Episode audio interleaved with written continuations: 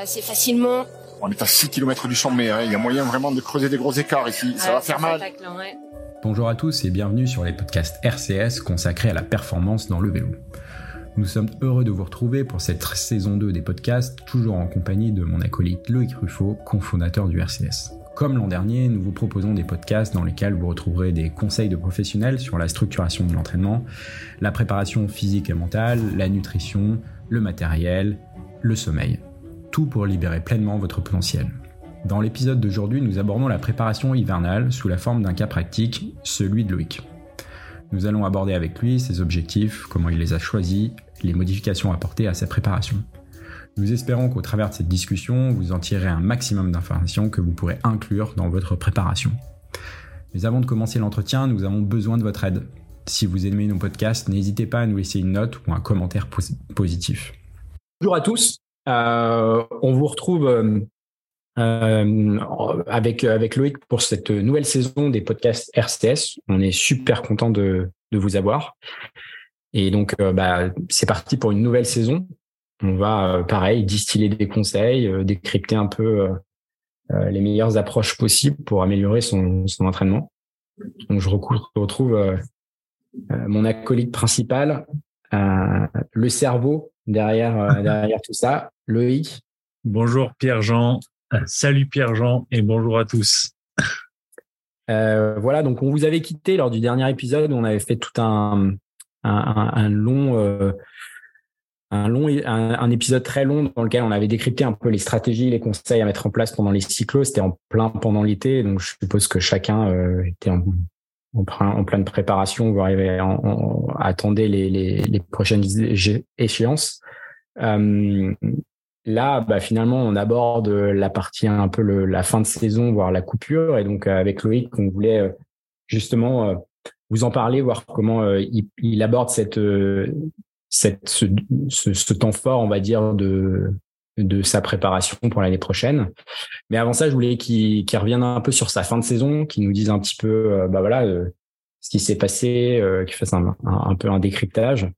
Et puis, bah, ça nous fera un bon tremplin pour pour aborder l'année prochaine et voir comment effectivement bien préparer 2023. Ouais, alors bah, la fin de saison, je me souviens plus exactement où on s'était arrêté un peu sur les derniers podcasts, mais sur l'été, euh, après l'enchaînement euh, sur Marmotte, étape du Tour, tout ça, j'avais fait un enchaînement avec le Tour, la Marmotte, la Marmotte Vallée. qui était une épreuve qui était assez importante pour moi avec un enchaînement le lendemain sur euh, sur une cyclo de la Madeleine, donc deux, deux grosses cyclos de montagne où euh, j'avais pris la deuxième place et, la victoire le dimanche. Donc c'était euh, voilà, c'était un petit challenge que je m'étais fixé de pouvoir enchaîner deux épreuves comme ça avec presque 5000 mètres de dénivelé en, en y performant en y performant. après du coup j'ai enchaîné sur la haute route, la haute route Alpes où j'ai terminé deuxième derrière un, un Italien très fort surnommé Zorro qui, euh, qui va sûrement décrocher un, un, contrat professionnel. Et ouais, c'était vraiment euh, une, une belle semaine où j'ai pris beaucoup de plaisir et vraiment avec un encore encore une fois un, un concurrent vraiment euh, très très costaud, assez impressionnant, un peu comme comme un Stéphane Kirchmer euh, qu'on avait pu retrouver euh, aussi durant toute la saison. Donc voilà, toujours euh, il y a toujours quelqu'un qui est vraiment au-dessus de moi euh, définitivement sur ces cyclos. Bon, l'avantage c'est que ça tourne, c'est pas toujours le même, donc c'est sympa. Euh, après j'ai fait la Marmotte Pyrénées, franchement une très très belle épreuve.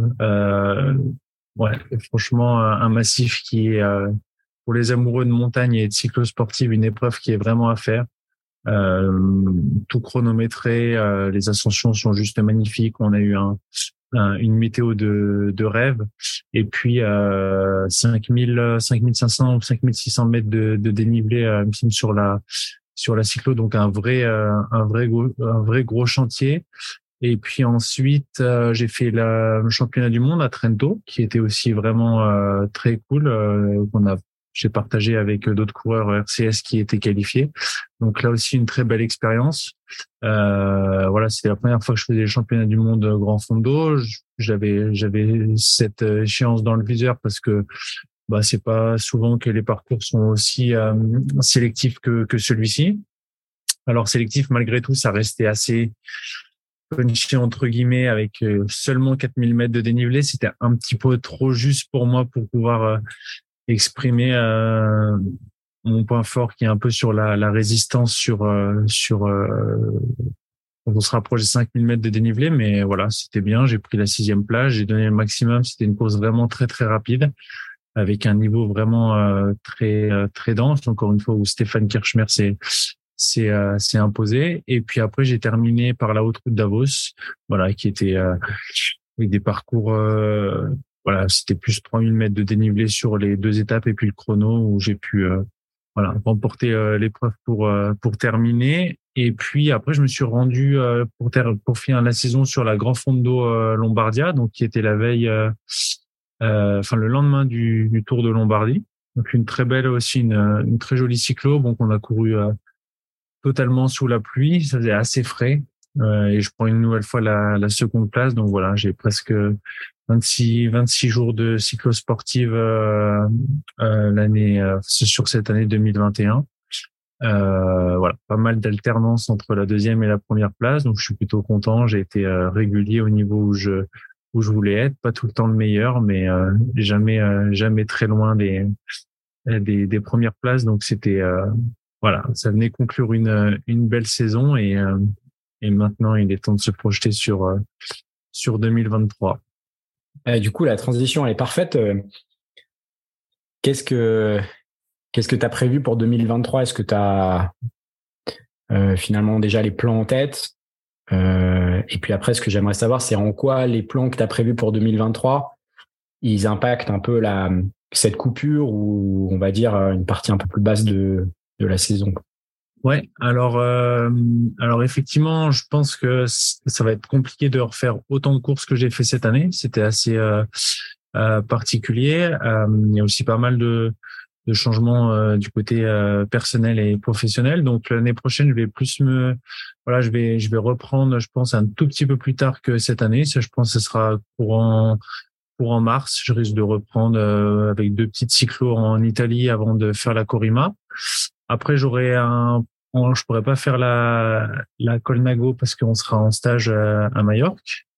Euh, J'aurai un premier bloc euh, assez important qui sera fin avril début mai,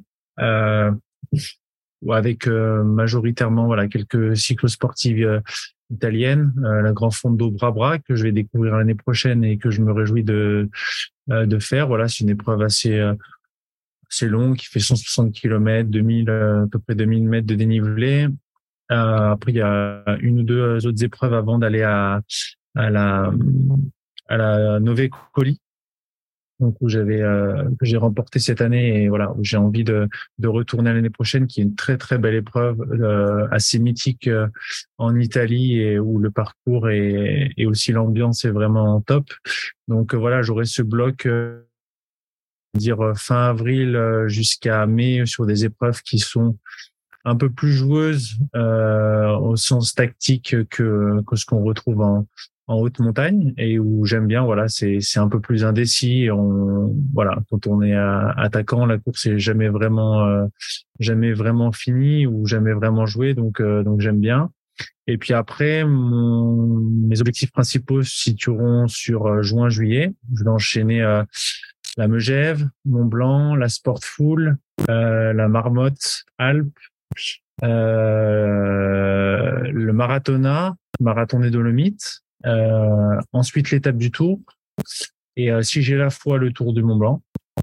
Donc là, j'aurai un voilà une bonne série de 5-6 euh, grosses épreuves où j'espère vraiment répondre présent.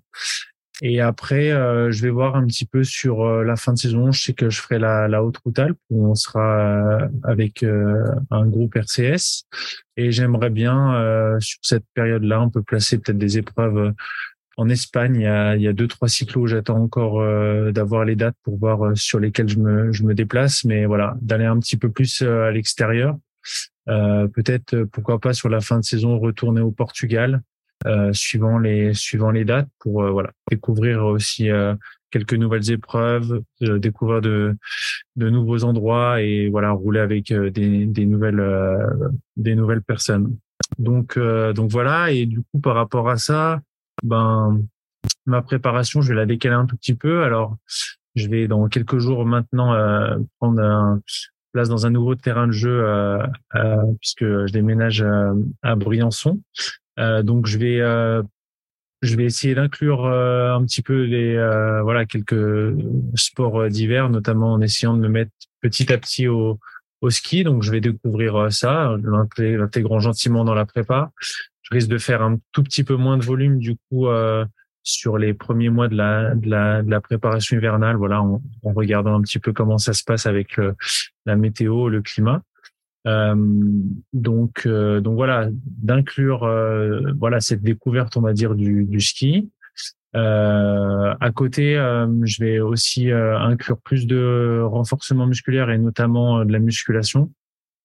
Donc en travaillant avec un, un préparateur, euh, un, travaillant avec un préparateur physique justement pour essayer de d'activer un nouveau levier euh, pour euh, pour améliorer les performances et profiter justement de cette possible baisse un petit peu de, volume pour pouvoir vraiment concentrer là-dessus et après dès voilà dès février revenir sur des bases au niveau du, du volume qui seront un peu plus importantes et commencer d'arriver en forme, voilà, on va dire à partir d'avril-mai.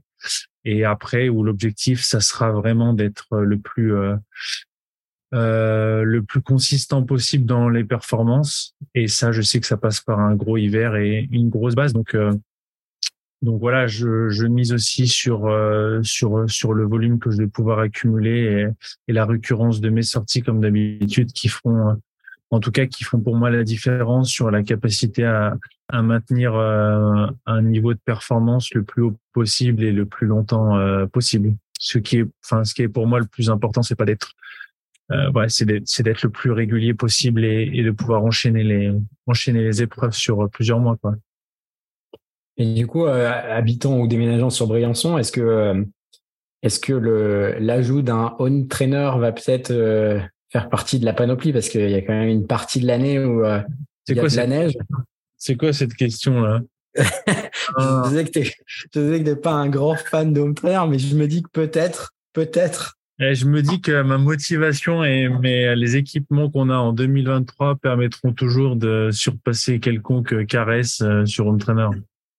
D'accord. Non, non, non, non, non, je, je, euh, j'exclus pas le fait de, de, faire un petit peu d'entraîneur, mais euh, j'essaye de me dire que ce sera très exceptionnel. Ok. Ok. Voilà. Donc non, mais c'est aussi pour ça. Alors j'ai, on a eu quelques, j'ai eu quelques questions là quand j'avais mis le, les propositions de questions sur euh, sur Instagram, des gens qui demandaient un peu si j'allais faire, euh, si intégrer du d'autres sports et notamment du ski ou du ski pendant l'hiver. Alors c'est pas quelque chose que je faisais jusqu'à maintenant. Maintenant, je vais essayer de le faire parce que j'ai envie de le de le faire et aussi de pouvoir profiter de la montagne par tous les temps.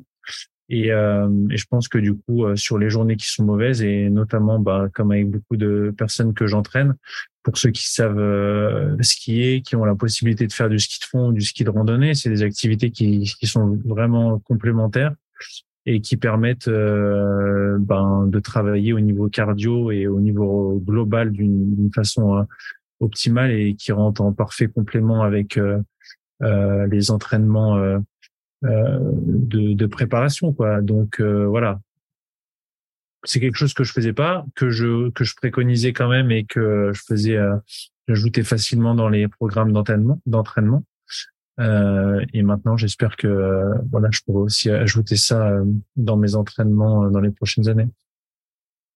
Pendant la, la, période de coupure, ça revient souvent. On avait eu, je crois, la discussion l'an dernier quand on avait abordé la coupure avec Rémi Cavagna. Il y a la, la question du poids et de la gestion du poids, et donc du coup de l'alimentation.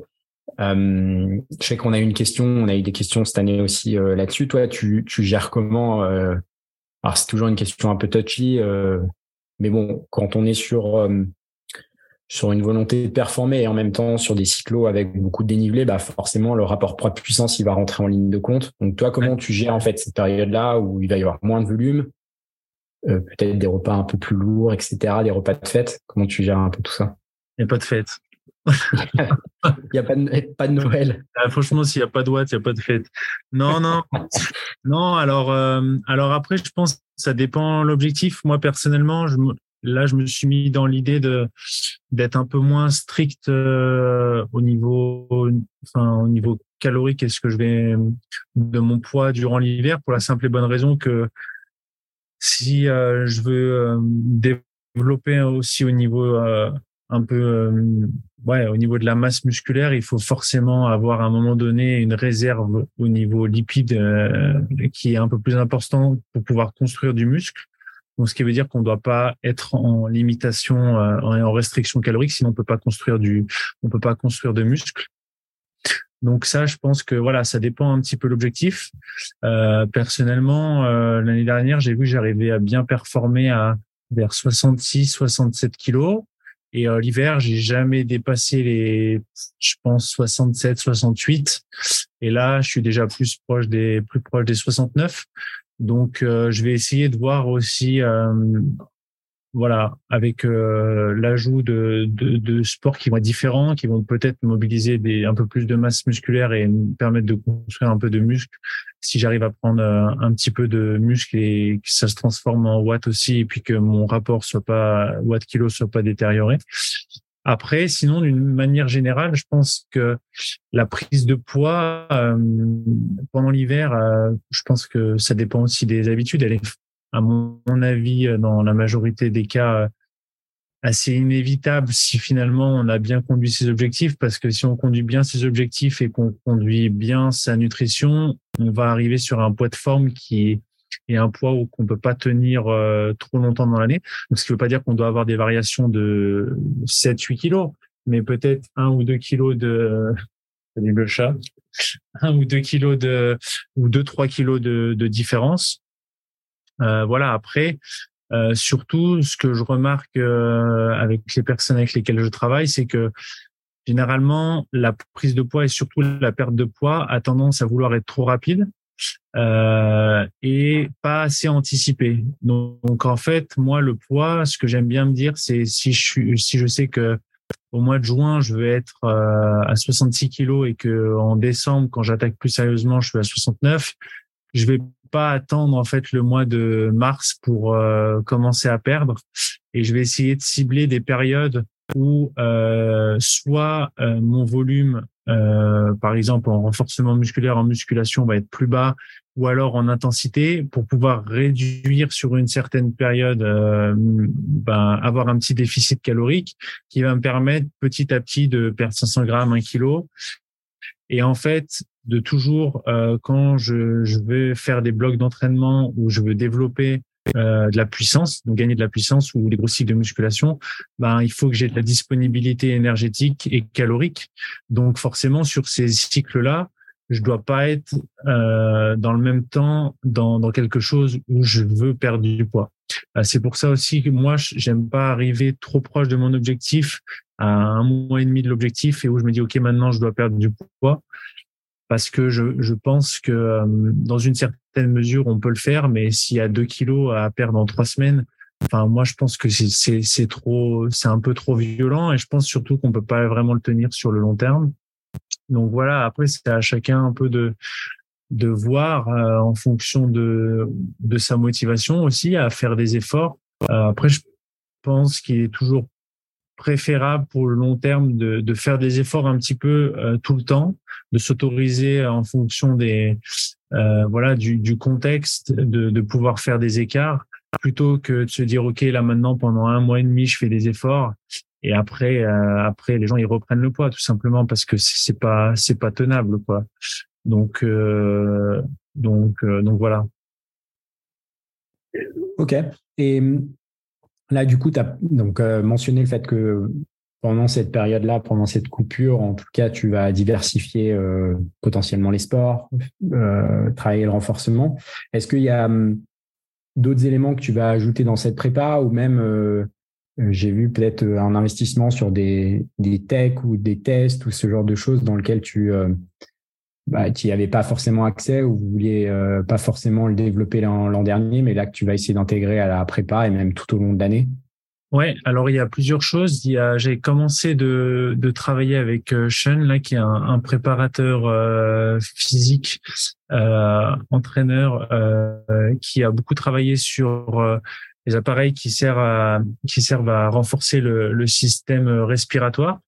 Donc j'ai un appareil que j'ai acheté en milieu de saison l'année dernière, que j'ai pas, j'avais commencé d'utiliser, mais j'ai pas approfondi parce que ça mettait temps et voilà, je devais prioriser un peu euh, mes, mes, actions. Donc ça, je vais, je vais le réinclure euh, dans mon entraînement.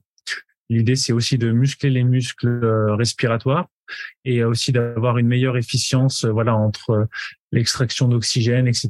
La, la, partie que ça représente, c'est un domaine que j'ai jamais exploité, qui est pas forcément très exploité, mais qui, euh, dans une réflexion euh, systémique, est, est, quand même euh, très importante et où je pense qu'on peut avoir des, des gains euh, qui sont, qui sont, je pense, importants si on fait vraiment un, un travail sur sur du long terme et surtout bien pensé.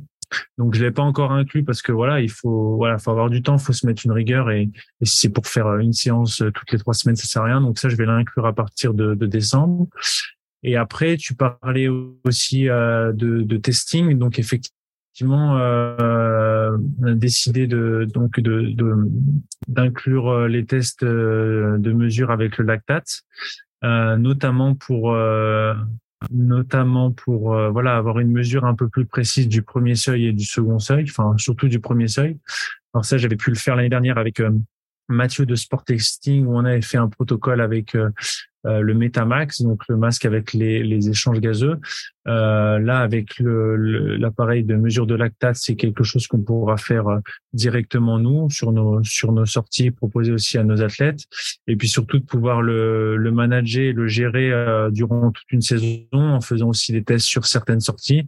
Euh, voilà, je pense que ça peut être bien de voilà d'explorer d'explorer un peu plus, notamment le, le premier seuil qui est finalement une intensité sous-maximale que je pense pouvoir calibrer assez justement aussi avec des analyses de euh, corrélation entre la puissance et la fréquence cardiaque. Mais voilà, cette, cette mesure et cette donnée de lactate permettra vraiment d'objectiver quelque chose euh, de plus précis et puis de voilà d'ajouter un petit côté euh, encore un peu plus scientifique à, à l'entraînement et à essayer d'aller chercher d'autres d'autres liens avec des des stratégies euh, qui soient voilà basé sur euh, ces analyses-là. Et euh, puis sur euh, l'année prochaine, j'ai aussi envie de d'ajouter l'entraînement par la chaleur. Euh, donc voilà, donc ça je sais pas trop encore exactement par quel processus. Effectivement, il y a, il y a aussi l'intérêt pour ça sur le sur le home trainer avec le home trainer. Euh, voilà où on peut simuler forcément des, des températures et mettre le corps avec un stress euh, ajouter un stress supplémentaire aux, aux séances par ça. Donc euh, voilà, un peu des, des différentes euh, différentes choses qui me que j'ai envie de tester pour voilà pas forcément augmenter je peux je peux plus augmenter mon volume mais essayer de d'ajouter des, des choses et des stress un peu différents et, et voir comment ça voir comment ça réagit ouais j'avais testé les quelques séances home trainer à haute haute température, c'est pas très agréable. Hein. Ouais, c'est pas très agréable, mais.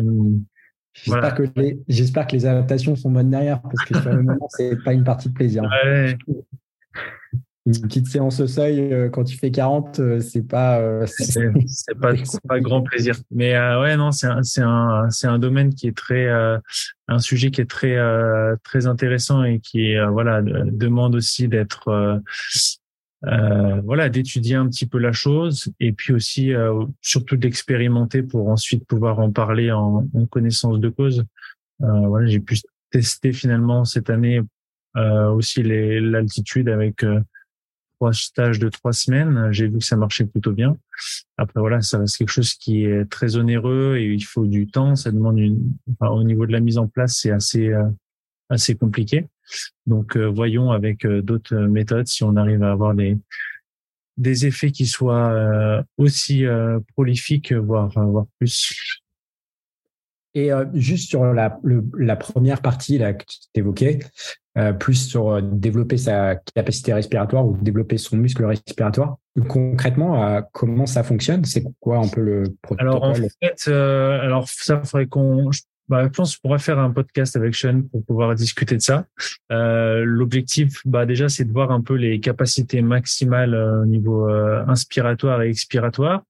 Et puis ensuite, c'est plus en interne, en fait, ta capacité à extraire du CO2. Enfin voilà, c'est un peu un peu plus, euh, ça se passe un peu plus euh, chimique, mais euh, au niveau chimique, mais voilà, à, à pouvoir optimiser en fait la, la, façon dont tu vas capter l'air et puis ce que tu vas rejeter ou tu vas garder aussi en toi. Euh, et puis ta capacité euh, finalement, euh, ouais, vraiment la, capacité, le volume que tu vas pouvoir inspirer, expirer, la possibilité aussi au niveau de la, de la vitesse, de la synchronisation.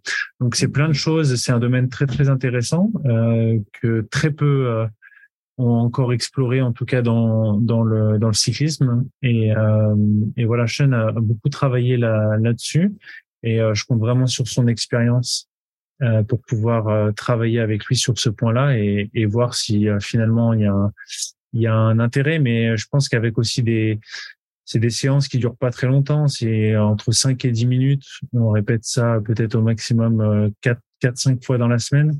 Ça prend très peu de temps, faut que ce soit bien calibré.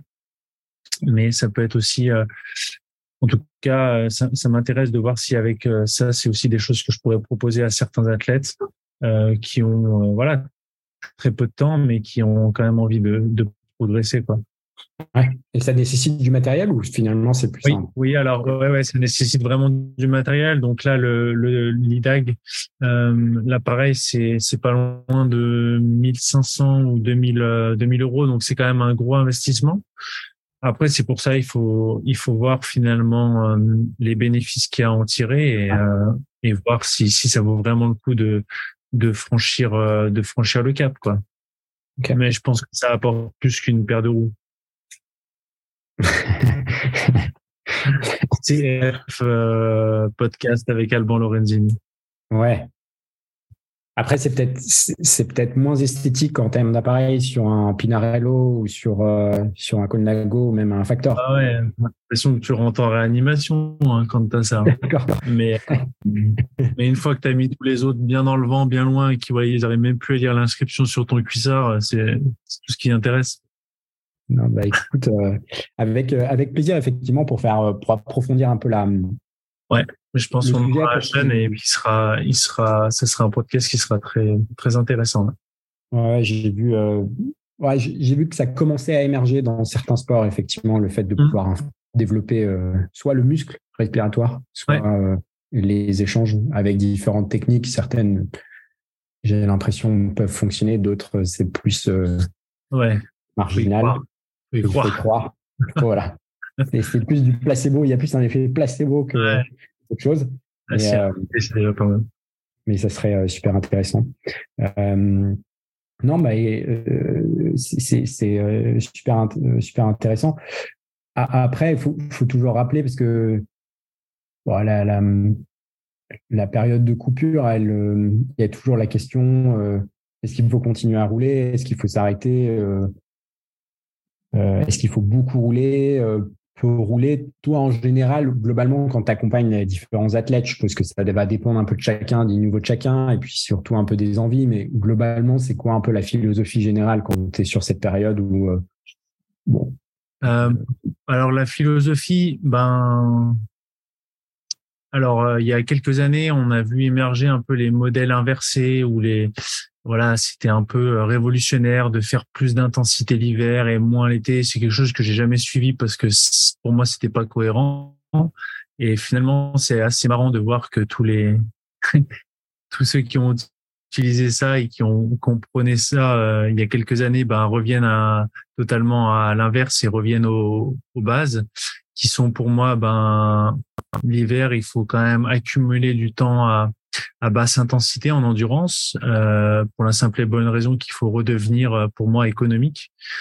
Euh, donc l'économie, elle se fait en passant du temps, voilà, dans, dans les zones d'endurance. Alors maintenant, on peut vraiment cibler le travail. on parlait du des tests de lactate pour connaître le premier seuil qui permet voilà d'optimiser les séances et de définir un certain seuil qu'on va devoir rester euh, qu'on va devoir ne pas dé, qu'on va pas dépasser euh, augmenter progressivement le, le, volume des sorties avoir la récurrence pour moi la récurrence c'est c'est je pense c'est c'est un des ouais c'est c'est presque le plus important euh, dans, dans l'augmentation, on va dire, des, euh, des charges, c'est d'arriver à augmenter la, la, récurrence des sorties quand c'est possible, ou alors augmenter le, le volume. Euh, voilà, en se concentrant majoritairement sur des séances d'endurance, euh, en travaillant euh, sur sur ces techniques, donc voilà, sur avec des exercices de vélocité max, force max, euh, en ajoutant aussi euh, là-dedans, ben voilà, peut-être du travail de renforcement, euh, renforcement qui vont aussi ajouter une charge qui va être bah, comprise et qui va aussi devoir être comptée dans, dans la charge globale.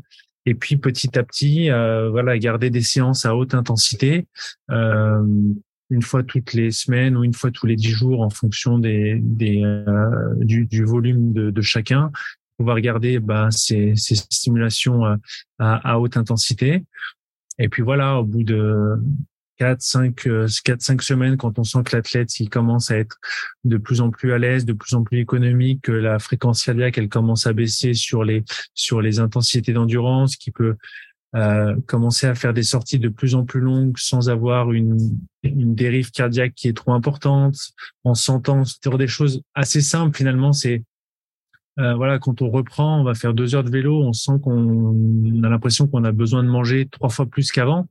Euh, ça, ça veut dire qu'on n'est pas du tout économique euh, au niveau, enfin au niveau métabolique. voilà, dès que la personne elle sent que voilà, au bout de deux trois heures de vélo, euh, ça va. Sa consommation, enfin, le moteur, il demande moins d'essence.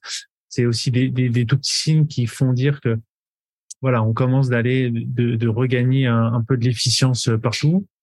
Et puis on peut euh, progressivement rajouter des des, euh, des intensités. Alors après, ça va dépendre de voilà de quelle période euh, ensuite on va cibler le, le timing qu'on a à disposition pour pouvoir ensuite arriver en forme placer des blocs euh, est-ce qu'il y a des périodes où on va le coureur va pouvoir euh, rouler un peu plus ou un peu moins mais voilà la période, cette période de l'année pour moi elle est vraiment euh, très importante pour reconstruire petit à petit la capacité à soutenir de la charge. Et donc c'est important de pour moi de ne pas mettre trop d'intensité trop tôt, euh, de vraiment plus se focaliser sur euh, voilà la basse intensité, la technique, quelques séances de haute intensité en rappel euh, comme ça, mais pas griller les étapes parce que quand on reprend, qu'on est frais, euh, si on fait pas des longues sorties, on a très vite tendance à vouloir rouler trop vite. Et puis finalement, on ne construit pas quelque chose qui permettra de de, pouvoir euh, encaisser les, les charges les charges futures quoi. Donc voilà, dans l'entraînement, tout reste individualisé, mais le enfin, l'idée générale pour tous est, un petit peu la même en cette euh, en cette période. Après, il y a des gens qui vont vouloir euh, varier les activités. Comme euh, ici dans, dans la région, bah, il y en a beaucoup qui, voilà, qui les week-ends font du ski. Alors, ski de fond, certains ski de descente. Donc après, certaines pratiques au niveau hivernal sont un peu moins raccord avec ce qu'on un développement euh, pour le vélo, mais voilà, il faut il faut aussi euh, avoir la balance entre entre ce que les gens ont envie de faire et ce qu'il faudrait faire, et euh, et voilà. Et du coup, tu, tu mentionnais aussi, il y a une partie un peu technique qui peut être travaillée, je suppose, pour même certains athlètes qui ont des, des, faiblesses plus importantes ou même technique de pédalage ou même euh, descente ou euh, ça ça peut être aussi travaillé euh, pendant cette période où finalement on a peut-être est peut-être moins focalisé sur la perf pure et le développement de des, atouts d'endurance. Oui, alors c'est sûr que donc il y a techniquement effectivement comme tu parles de voilà de de savoir de prendre un peu mieux les virages, de savoir rouler en peloton, de certaines descentes. Donc ça, c'est effectivement des, des choses qui peuvent être travaillées à cette période-là, où il y a aussi plus le temps euh, de perdre du temps, parce que c'est clair que quand on pour quelqu'un qui roule que deux à trois fois par semaine, c'est clair qu'au mois de mai, bah, c'est compliqué de de perdre une séance juste de faire une séance juste de technique descente pendant quatre semaines et de d'enlever une séance physique. Donc c'est clair qu'à cette période de l'année, bah, on peut profiter pour faire ça. Euh, aussi, euh, si c'est pas directement sur le terrain, peut-être varier les disciplines. Voilà, comme on voit avec le gravel ou du VTT ou euh, voilà, ça, ça peut être des choses qui sont assez ludiques, qui apportent aussi euh, techniquement euh, une autre vision, qui vont amener à, avoir un peu plus d'agilité, à, avoir un meilleur aussi sens euh, de l'équilibre et aussi de la maniabilité sur le, le vélo. Donc ça, c'est des, c'est des finalement des manières euh, euh, on va dire non directes de, de, de travailler euh, de travailler ces aspects techniques. Puis après il y a la technique de, de pédalage, voilà avec notamment j'aime bien faire à cette période des, des, des séances avec des sprints à haute cadence, voilà pour travailler la coordination et forcément, si on a une meilleure coordination, on a une meilleure économie après sur des efforts qui vont être euh, sous maximaux.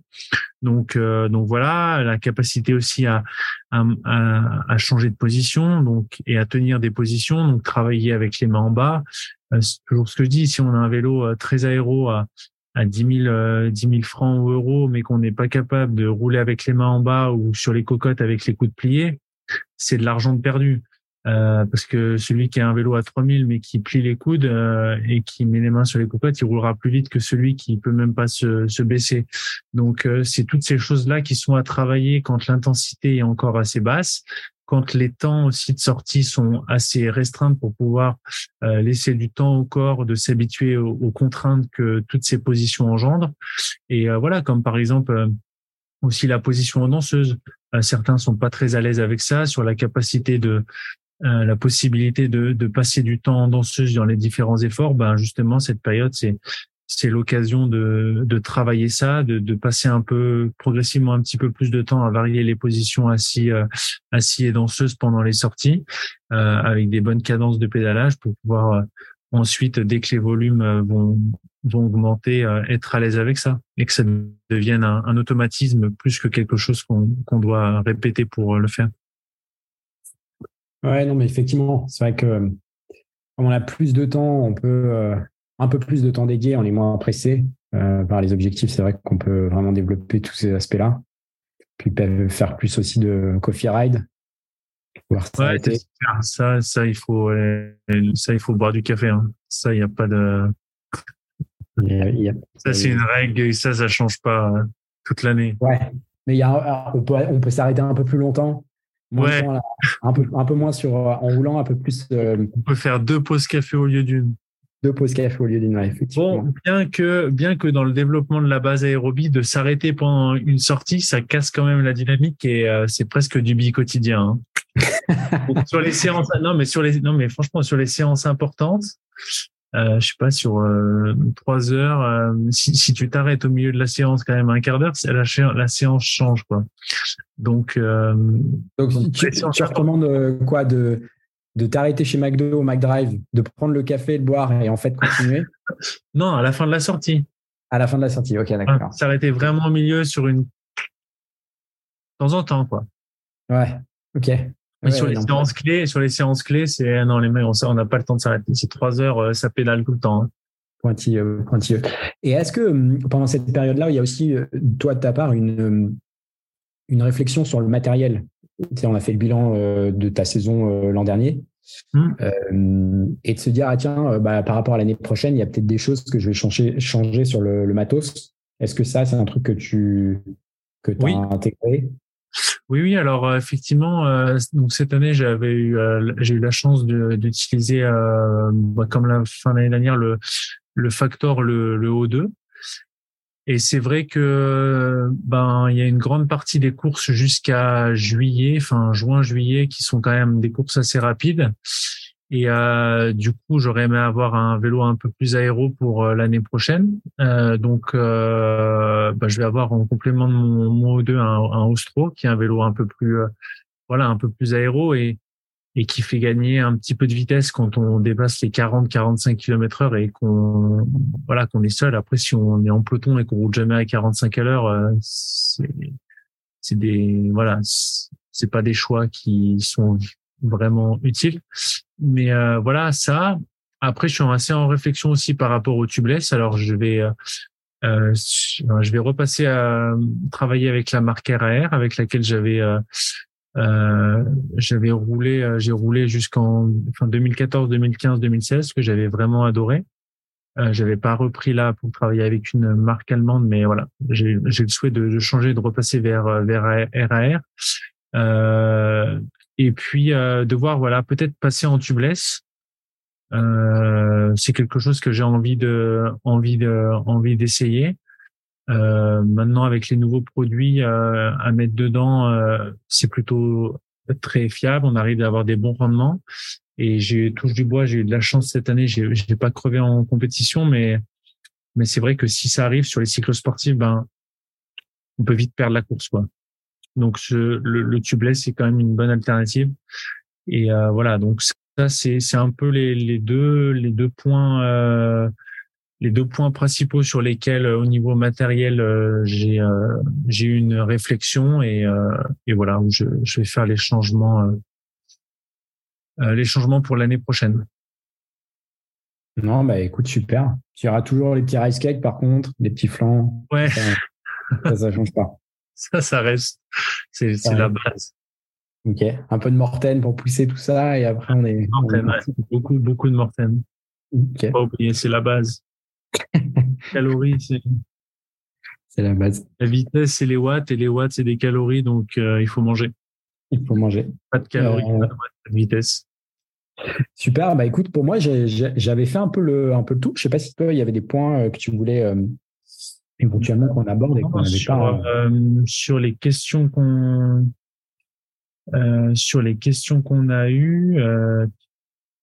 Je sais qu'il y avait une question sur les, le, le, le, cyclocross, mais ça, clairement, j'ai l'impression que tu vas pas l'intégrer euh, cet hiver. Dans, non, alors le cyclocross, je suis vraiment très mauvais euh, et c'est définitivement pas mon, c'est définitivement pas mon sport. Ouais, c'est vrai, cyclocross.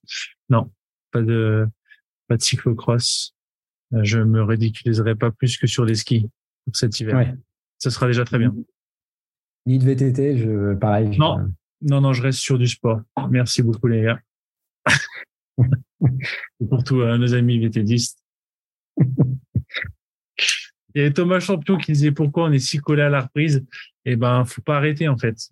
Thomas, il faut pas arrêter. Tu dis à Cofidis que euh, t'a pas le temps de t'arrêter. Et, euh, ça, euh, voilà. Complètement inutile la coupe.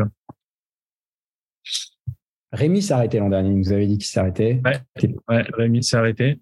On lui demandera s'il est content, mais euh, non, bah écoute, euh, super. En tout cas, euh, on est ravis d'avoir fait donc ce, nouvel épisode. Et puis, bah, de toute façon, on vous dit rendez-vous d'ici d'ici quelques semaines pour le prochain épisode.